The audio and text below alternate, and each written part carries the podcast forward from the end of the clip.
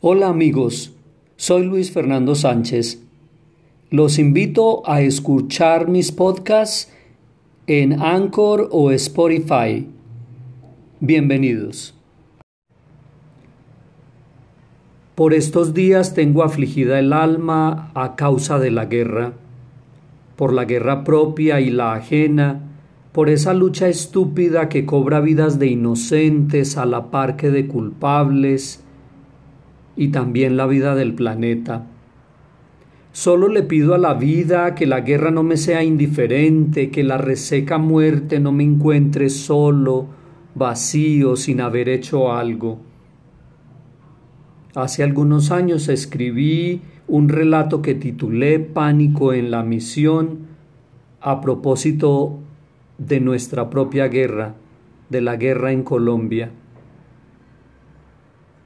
y pensando en la guerra que por estos días se libra en Ucrania. Hoy lo comparto con todos como pretexto, reflexión y provocación para la paz. Pánico en la misión.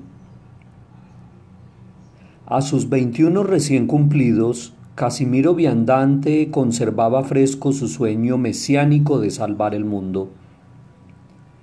Sus pasos lo habían llevado a una congregación religiosa católica para dedicarse a las misiones en tierras inhóspitas como las que pisaba ahora.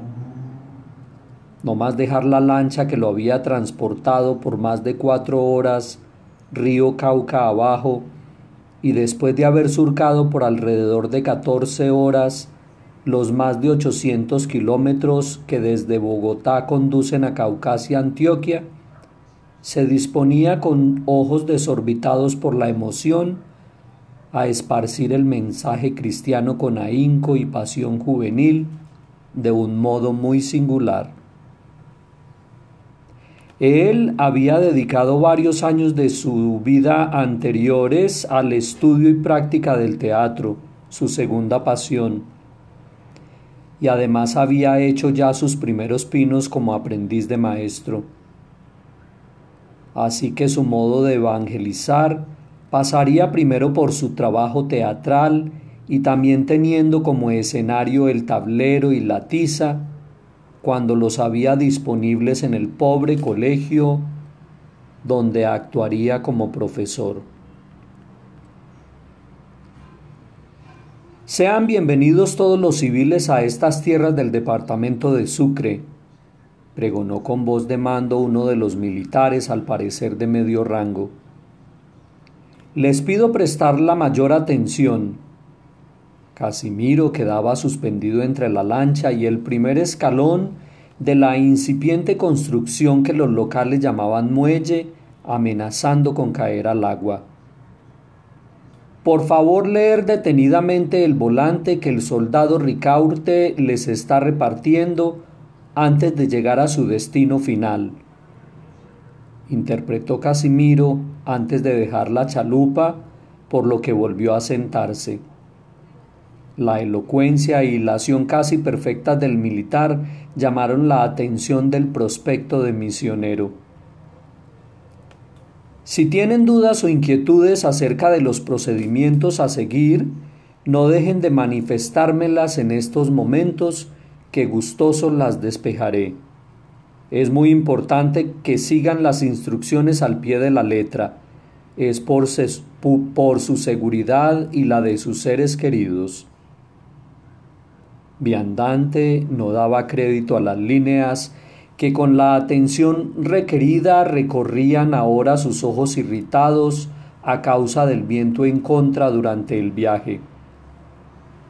Aquello le parecía más bien una hipérbole digna del realismo mágico del maestro Gabo, vecino de la región a la que ahora llegaba, cuando pudiera poner sus pies en tierra firme.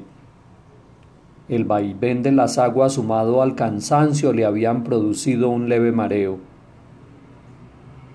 Nadie hizo preguntas. Todos los viajeros afirmaron entender una a una las advertencias y consejos, o, al igual que él, las consideraron imposibles y desembarcaron.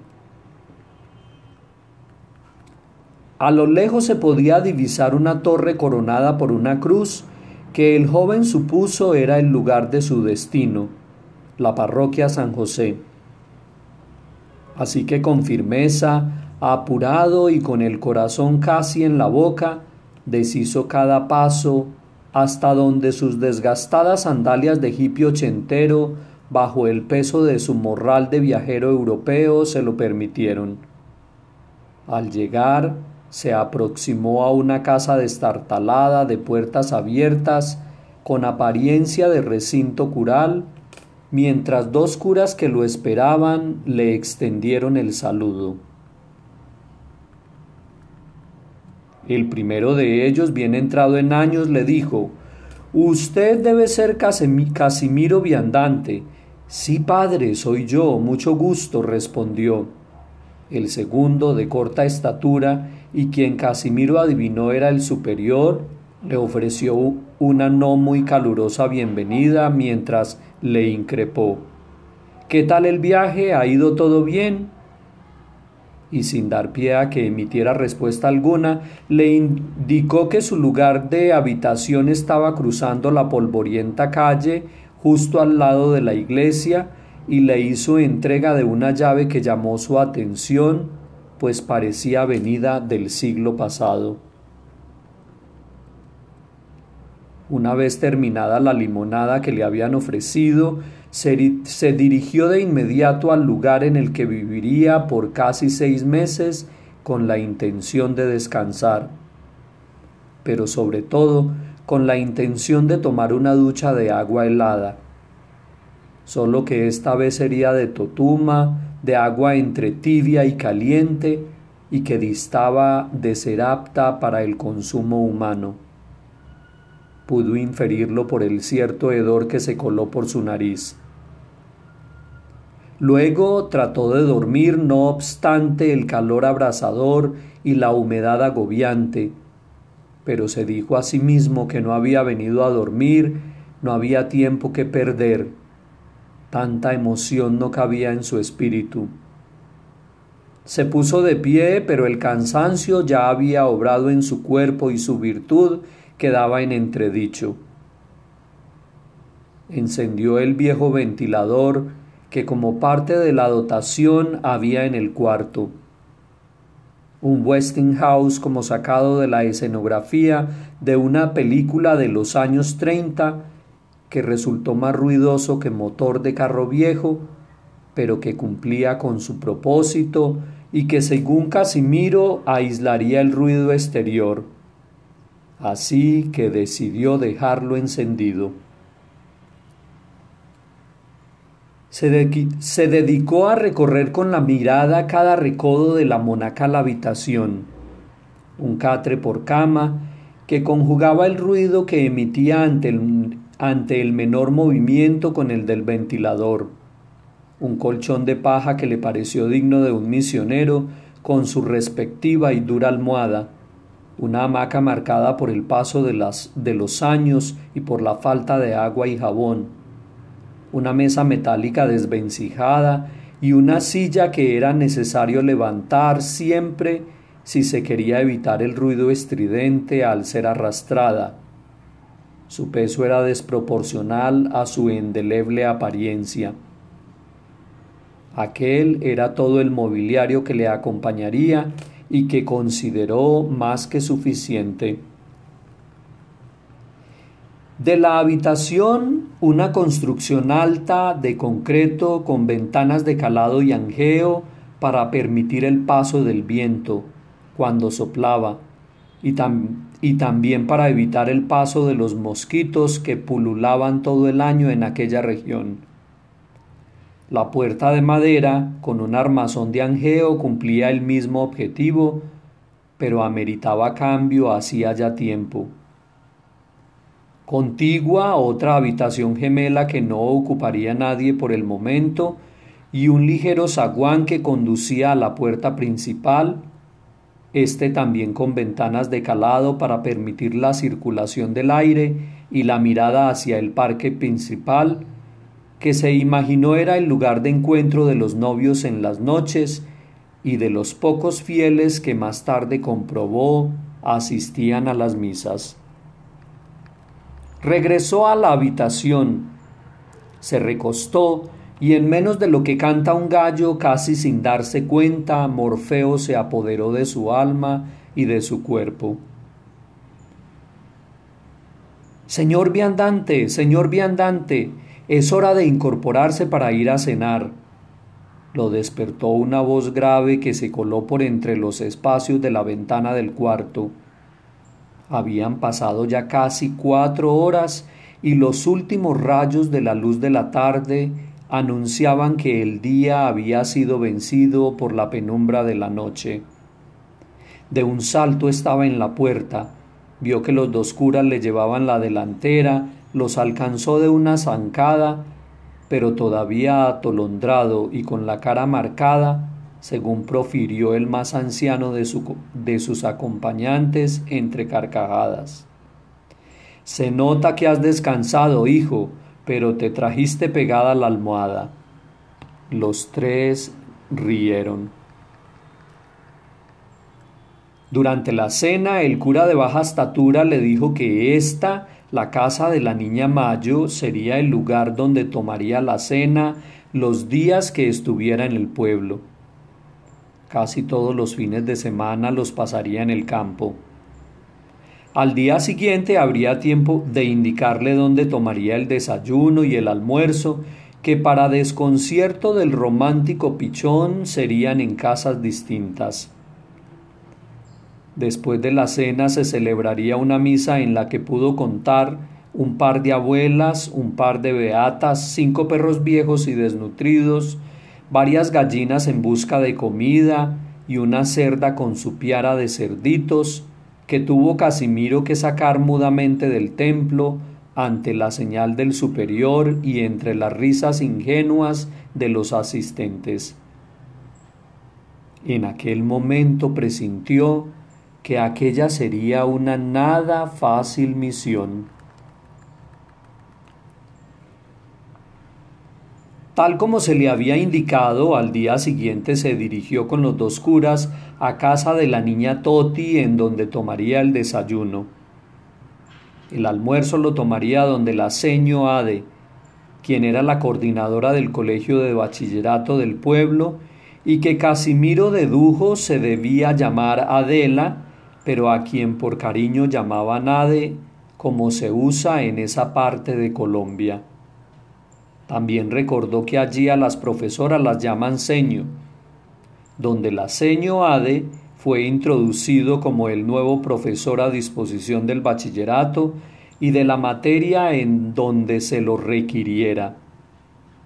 Esta afirmación no hizo más que aumentar sus sospechas Cerca de la complejidad de aquella misión, no se imaginaba enseñando matemáticas su historia.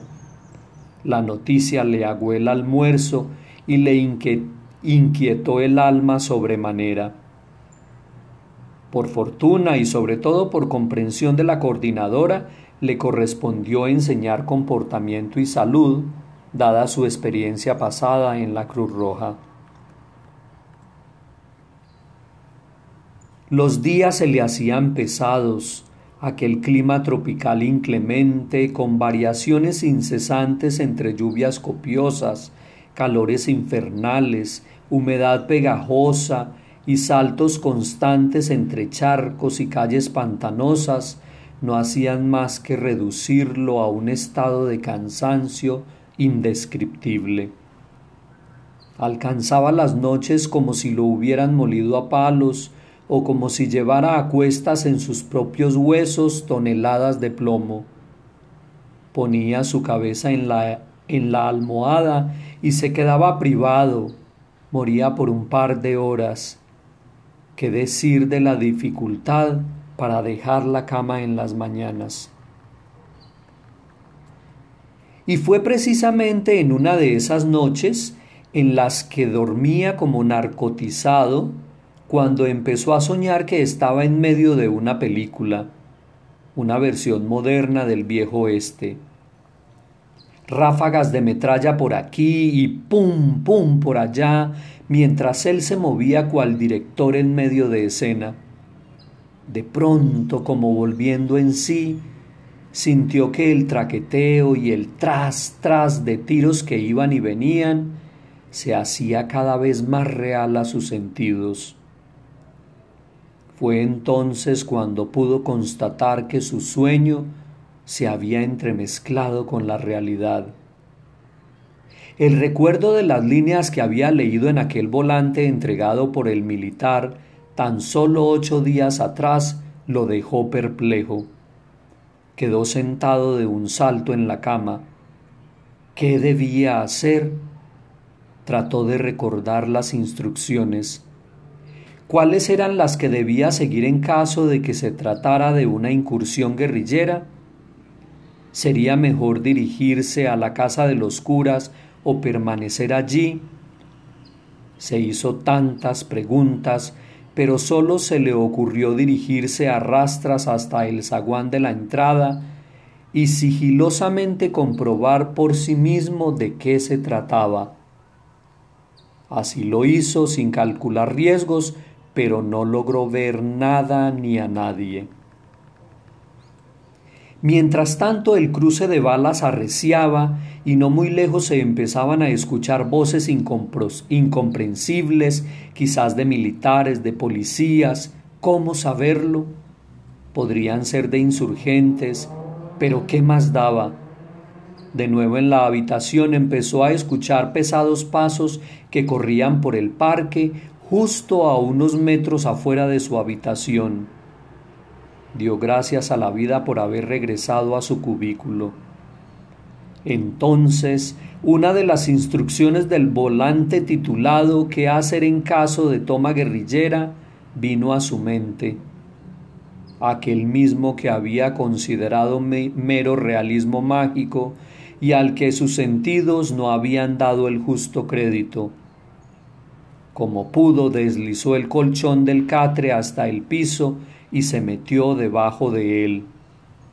Luego, con dificultad consiguió arrastrarse con él encima hasta quedar debajo de la cama. Pensó que si una granada era lanzada por cualquiera de los bandos a la iglesia, todo se derrumbaría justo encima de él. Calculó, no sin dudarlo, que el catre y el colchón amortiguarían la masa de concreto y le permitirían mantenerse vivo mientras lo encontraban. El pánico se apoderó de todo su ser, le costaba respirar aquel aire mezclado de polvo húmedo del viejo y desgastado colchón. Su estómago le respondió con arcadas de dolor, mientras afuera, según su impresión, Decenas de hombres armados llenaban el pequeño parque e intentaban introducirse a la iglesia. La torre significaba un bastión para cualquiera de las partes. Por su mente pasaron las imágenes que había visto en la televisión de tanta gente sepultada entre escombros en el fatídico terremoto de Popayán. Solo que esta vez él era protagonista mudo y no televidente. Pensó en su madre y en que quizás nunca volvería a verla. Movió su cabeza para desechar ese pensamiento. Su pánico aumentó y quiso salir corriendo, pero su razón le dijo que no se moviera, que debía permanecer quieto. Se trataba ahora de preservar su vida, de recordar dónde estaba aquel papel, Trató de ubicarlo, sabía que lo había conservado, conservado. ¿Dónde carajos lo había guardado? Recorrió los pocos libros y posesiones en la habitación sin éxito alguno. Repasó de nuevo los libros y nada. Las balas, como en el inicio del aparente sueño, trazaban un surco tan real y lacerante en sus oídos que parecía fueran a, perforarle los tímpanos.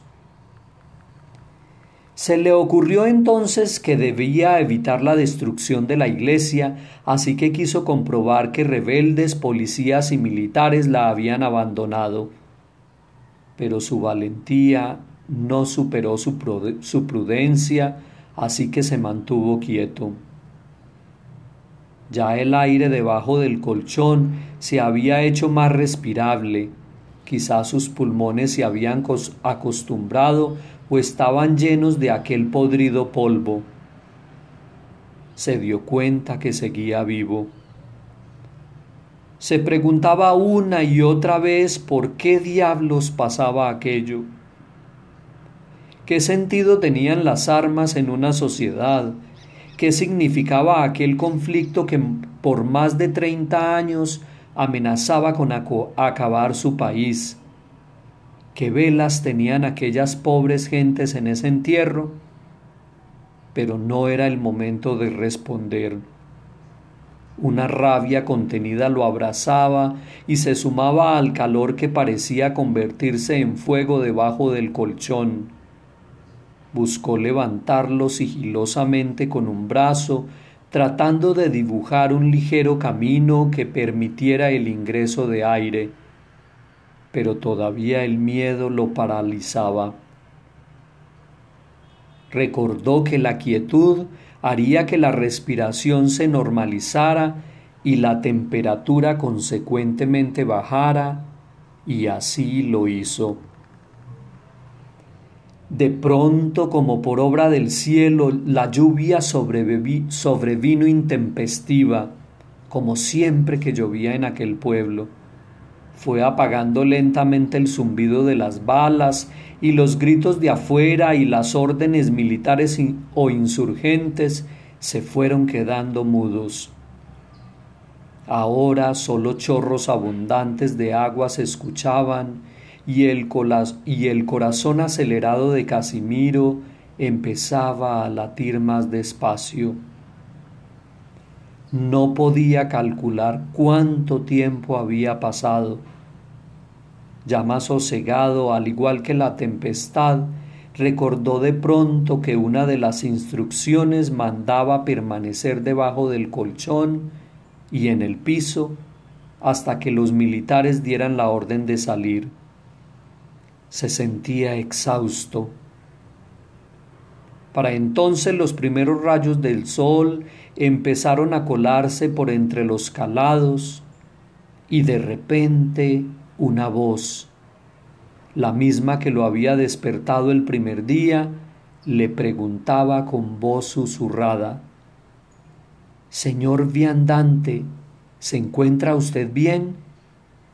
A lo que presuroso respondió, Sí, padre, estoy bien ¿Ya se puede salir? preguntó, mientras se incorporaba para salir como de entre el mismo infierno. En ese mismo instante, Casimiro Viandante recordó con frustración suma que el desdeñado volante se encontraba entre las páginas de su libro de oraciones en la capilla de la casa cural. Entonces confirmó sus sospechas. Aquella sería una misión muy difícil.